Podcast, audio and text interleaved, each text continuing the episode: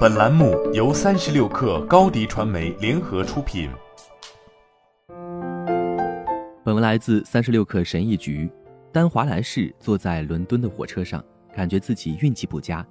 尽管他是 BBC 的一名成功的制片人，但他觉得自己的生活不够充实。他和一个想成为圣人的陌生人开始交谈，那个人告诉他，要多说是。华莱士接受了这个建议。他开始接受各种各样的社交邀请，而这引发了一系列离奇而又滑稽的事件，也为金凯瑞的电影《Yes Man》激发了灵感。最终，习惯说是让他苦不堪言，他被利用了，意识到太多的事情是适得其反的。生活中的许多人过着唯唯诺诺的生活，甚至连当事人自己都没有意识到这一点。哪怕是对于糟糕的想法，我们也习惯于说是。我们把自己的时间和精力都浪费在别人的日程上了。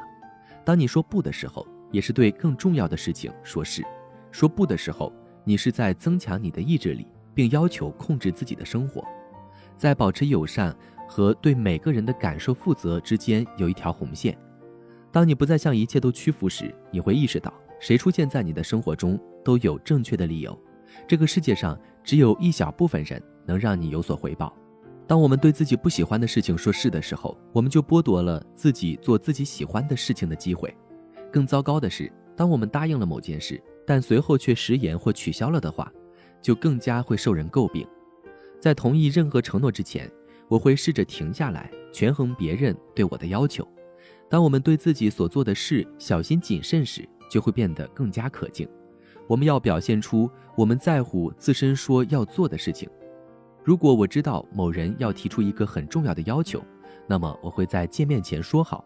我可能不会当场给出答案，在拒绝之后，他人就应该尊重你的选择。如果他们不这样做，就是在表示对你的不尊重。如果你像我一样内向，那么你可能会因为不想参加人多的活动，或不想被喧闹的人包围而面临尴尬。外向的人不了解我们。你拒绝一段时间后，他们就不会再邀请你参加那些愚蠢的活动了。他们知道我会说不。然而，我们有时甚至不能对自己说不。比如，我们内心的声音问自己是否想吃点零食，然后我们就一头钻进冰箱。我们累了，想都不想就狂喝第七杯咖啡。冲动饮食和做傻事没什么不同。内心深处你想说不，但你不知道怎么说，所以就妥协了。有时候说不是很困难的，但只是在开始的时候会很困难。习惯按自己的方式行事的人可能会发脾气，会让你难受，但通常会慢慢冷静下来。如果说不似乎让人畏缩，你可以通过对较小的要求说不来练习。有两种简单的方式可以帮你说不：一，我对事件本身没意见，我只是觉得自己很无聊，所以我只会责怪自己。诀窍是要自信地说出来，比如说。你可以告诉友人，party 上有些你不喜欢的事，或者你接下来的一周有太多事情要做，所以就不能去了。二，水晶球法也很有效，比如你可以假装预测未来，说一些类似这样的话：我都可以想象，我肯定玩三十分钟就累得精疲力尽，想要回家了。最有力的拒绝方式只有一种，直截了当的说不，用一种友好理解的方式告诉他们你不感兴趣，你不需要解释。事实上，当你不解释自己的时候，你会惊讶地发现，别人很快就会退缩。坚定地坚持自己的信念会起到预防的作用，这样他人下次就可能不会提出类似的请求了。